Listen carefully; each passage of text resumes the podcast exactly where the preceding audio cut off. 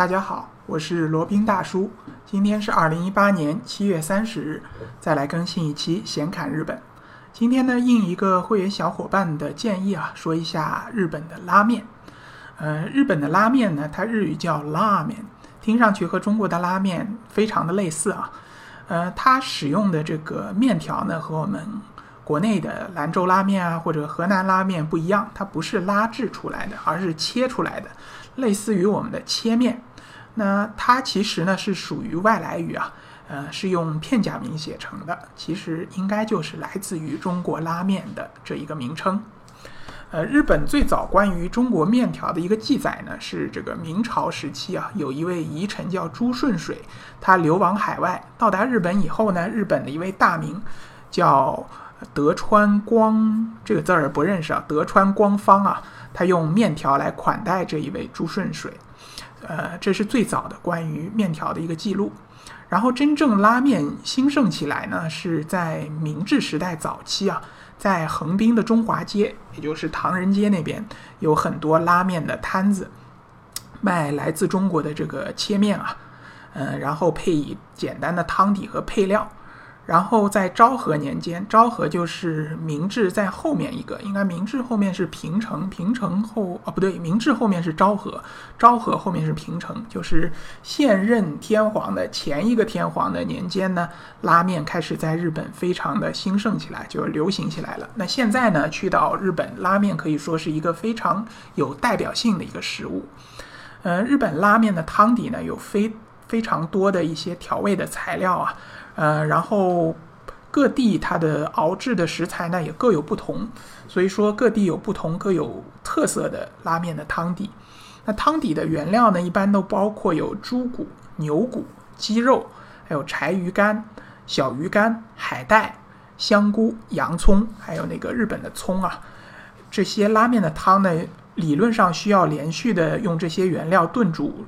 好几个小时，甚至有的地方要炖煮好几天。但是呢，就有一些拉面店为了这个速度更快一些，或者说更有效率一些，它也会用那种制成好的这个拉面汤，呃，类似于味千的这种拉面汤底啊，来做这个拉面的汤底。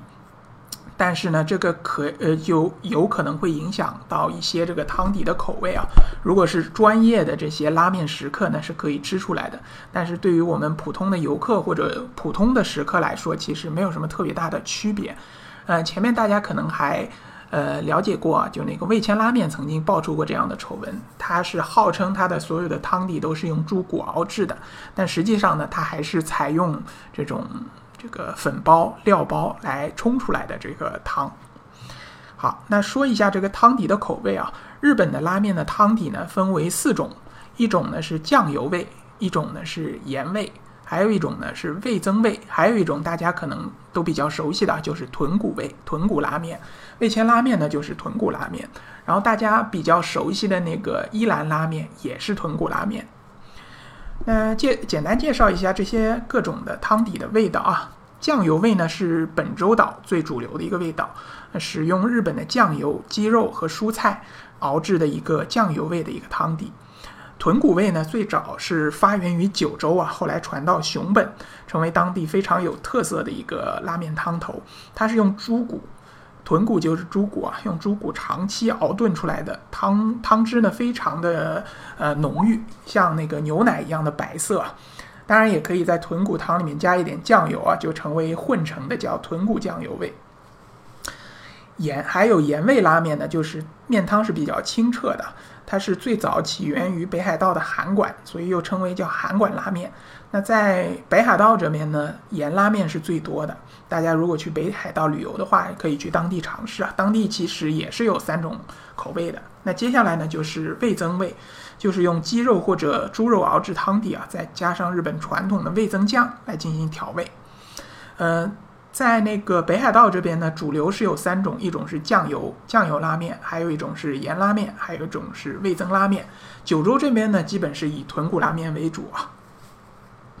好，那拉面摊呢，一般都不会太大。在日本呢，有这个流动的拉面摊，也有专门的拉面屋。这种拉面屋呢，它门面一般不会太大，基本上坐上十几个人，基本就坐满了。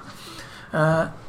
有几种形式啊，一种就是呃这个一个个桌子，然后大家就分各自而坐，坐在那边等老板给你上面。那也有的呢是老板的这个面档是在当中的，然后围绕着老板呢有一个 U 型的一个呃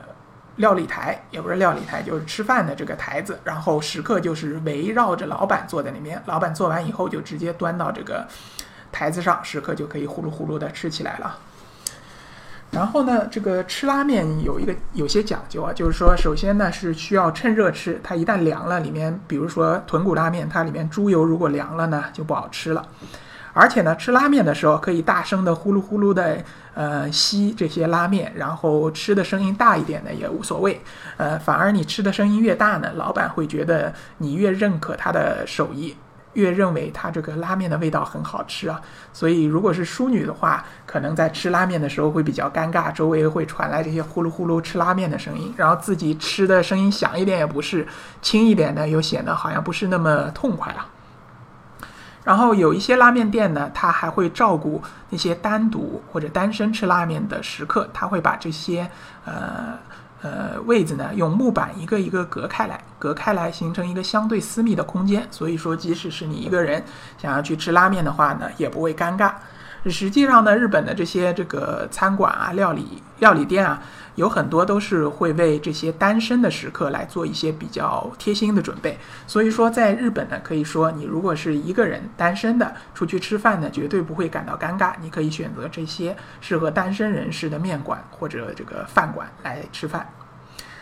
那日本呢，一碗拉面的味呃。一碗拉面，它的价格通常是比较亲民的，差不多就几百日元就可以了。那拉面店呢，通常还会兼营这个炒饭啊，或者锅贴啊之类的中华料理。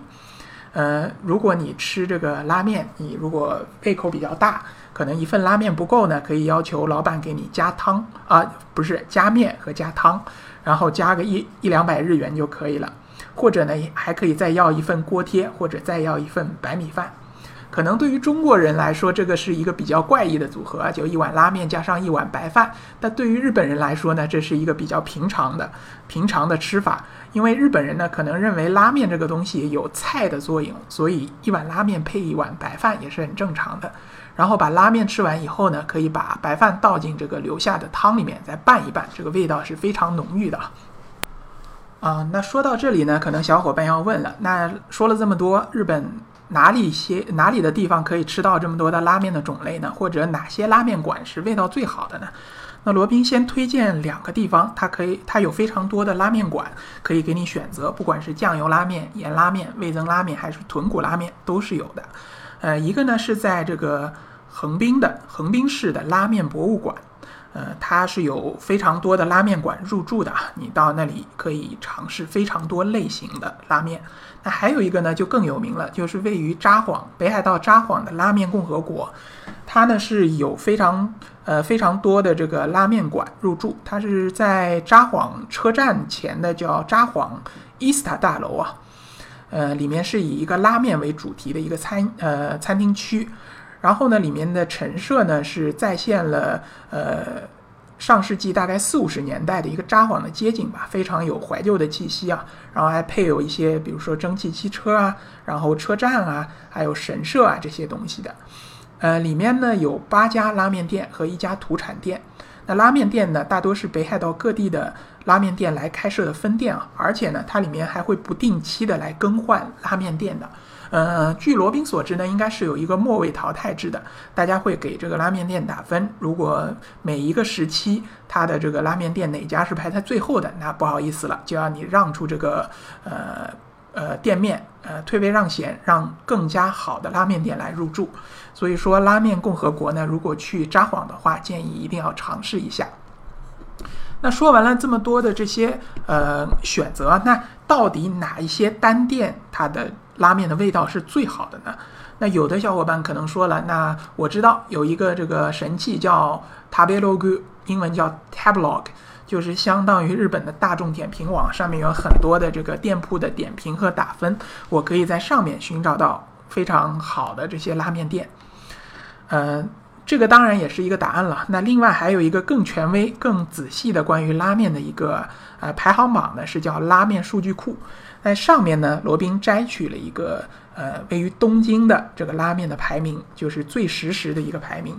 东京排名第一位的呢叫面屋吉左右，或者叫吉左右，它是在东京都的一个江东区啊，它现在是排名东京第一位的。第二位的呢是位于目黑区的叫八云。七八的八，云彩的云。第三位的呢，是在东京都山并区的，叫兰柱。兰呢是兰花的兰，柱呢是铸造的铸。这三位呢，大家如果有机会去东京的话，可以去尝试一下，相信肯定不会比那个大火的那个叫伊兰拉面啊更差的。伊兰拉面呢，实际虽然在中国比较有名，但是在日本国内的这个排行上，就不管是从口味上来说，还是其他方面来说呢，都还是排不上号的。嗯，当然了，它有一个好处啊，就是分店比较多。你如果就是想浮光掠影的尝试一下日本的这个传统的拉面呢，呃，可以去伊兰尝试一下，味道也不会错的啊。那再讲一讲这个拉面的吃法。呃，一般的拉面店呢，它一般会在门口竖一个自动的自助机器，你可以在上面选择这个拉面的类型、汤头，呃，然后这个要不要加葱啊，或者要不要加辣这些选择，然后选完以后投币进去，拿到一张票子，然后进去以后呢，把这个打印出来的票子给拉面师傅，然后就可以等在那边，等着美美的享用一顿美味的拉面了。呃，可能有的小伙伴还会问啊，那这个拉面和中国的拉面有什么关系吗？它和兰州拉面、河南河南拉面有什么关系吗？它确实还是有关系的。应该，呃，它的这个成熟的做法确实是从中国的这个拉面传传过去的。但是呢，在日本当地还有一些变形，呃，还有一些这个日本当地的一些特色，所以说呢，它是有关系的，但是呢，并不完全一样。另外呢，还有一点比较有趣的，就是在日本呢，呃，现在兰州拉面也有开了一些店了。日本人对这个兰州拉面的味道也非常认可。据说当地有一家店，每天都会有非常多的人去排队，想要尝一尝这个兰州拉面。个人觉得呢，兰州拉面的味道确实也是不逊于日本的拉面的，甚至在有些方面，呃，做得更好。所以说呢，大家也不用妄自菲薄。就日本拉面虽然多，但是我们中国国内的拉面呢，其实也是不遑多让的。好，那今天就介绍了一下日本拉面这个话题。如果对于日本这个国家或者日本自由行有兴趣的小伙伴，欢迎来联系罗宾。罗宾的微信号呢是八二七四七九七零八二七四七九七零。罗宾可以为大家提供日本自由行深度游的一个私人定制服务，当然是要收费的哈。另外呢，罗宾还有一档播客节目叫《显侃赴美生子》，是一个赴美生子先驱、美宝爹的身份为大家介绍赴美生子那些事儿。呃，基于内部那一期节目呢，罗宾可以为大家提供赴美生子的一个咨询辅导服务，当然也是要收费的哈。还包括呢赴美生子城市间的代办服务，以及美国签证 B1、B2 的一个代办服务。另外呢，罗宾还是一个南太平洋小国。叫瓦努阿图共和国的移民代理，可以为大家提供瓦努阿图的一个入籍的移民，就是拿护照；以及永居的移民，就是拿绿卡。大家如果有兴趣，也欢迎来联系罗宾。好了，那这一期的闲侃日本呢，就先到这里，我们下期再聊。